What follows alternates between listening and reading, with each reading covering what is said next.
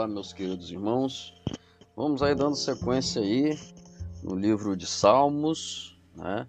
Hoje os capítulos 144 ao 147. Né, nosso estudo de hoje ele está baseado, né, aqui no primeiro, nesse, no primeiro capítulo de hoje, que é o 144, né? E eu gostaria de lembrar você de você para que você não esqueça de começar o seu dia sempre lendo e meditando aqui na Sagrada Escritura. Eu queria destacar no Salmo 144 os versos 1 e 9. Bendito seja o Senhor, rocha minha, que treina as minhas mãos para a batalha e os dedos para a guerra. No verso 9, a ti, ó Deus, entoarei um cântico novo. Na lira de dez cordas eu cantarei louvores. Nessa leitura de hoje eu aprendi é, que Deus é a nossa rocha. Deus é aquele que nos protege, nos livra e nos abençoa. Nessa leitura também aprendo que Deus pode agir como o meu autêntico refúgio, como o meu autêntico libertador. E sabe que todos precisamos disso. Sabe por quê? Porque não passamos de um sopro que no momento pode desaparecer. Nessa leitura eu aprendo que Deus quer isso de mim. E eu aceite como salvador da minha vida, como soberano da minha vida, aquele que me conduz e me diz como eu devo viver. Que tal? Sigamos hoje esse Deus que, além de ser o nosso Salvador, é o nosso Senhor.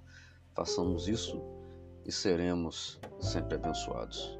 No Salmo 145, eu quero destacar os versos 3, 8 e 9. Grande é o Senhor e muito digno de ser louvado.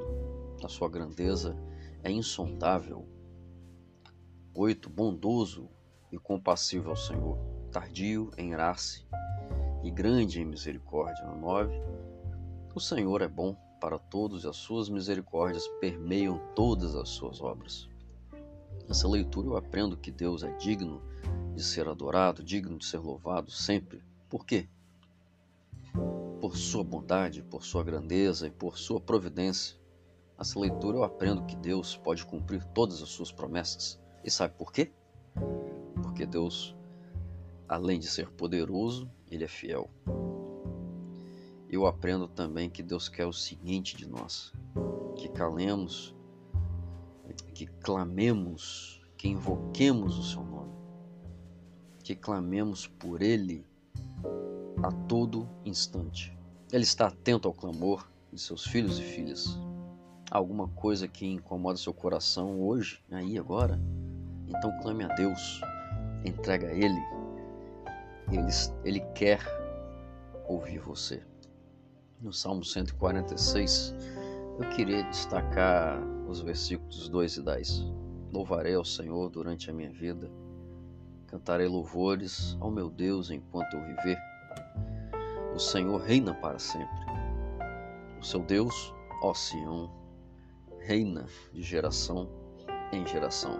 Na leitura de hoje eu aprendi que Deus é fiel em nos proteger sempre. Ele cuida dos estrangeiros, dos órfãos e das viúvas, dos vulneráveis da sociedade.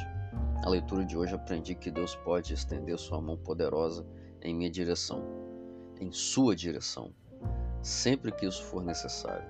Ele é o Criador, ele é todo-poderoso.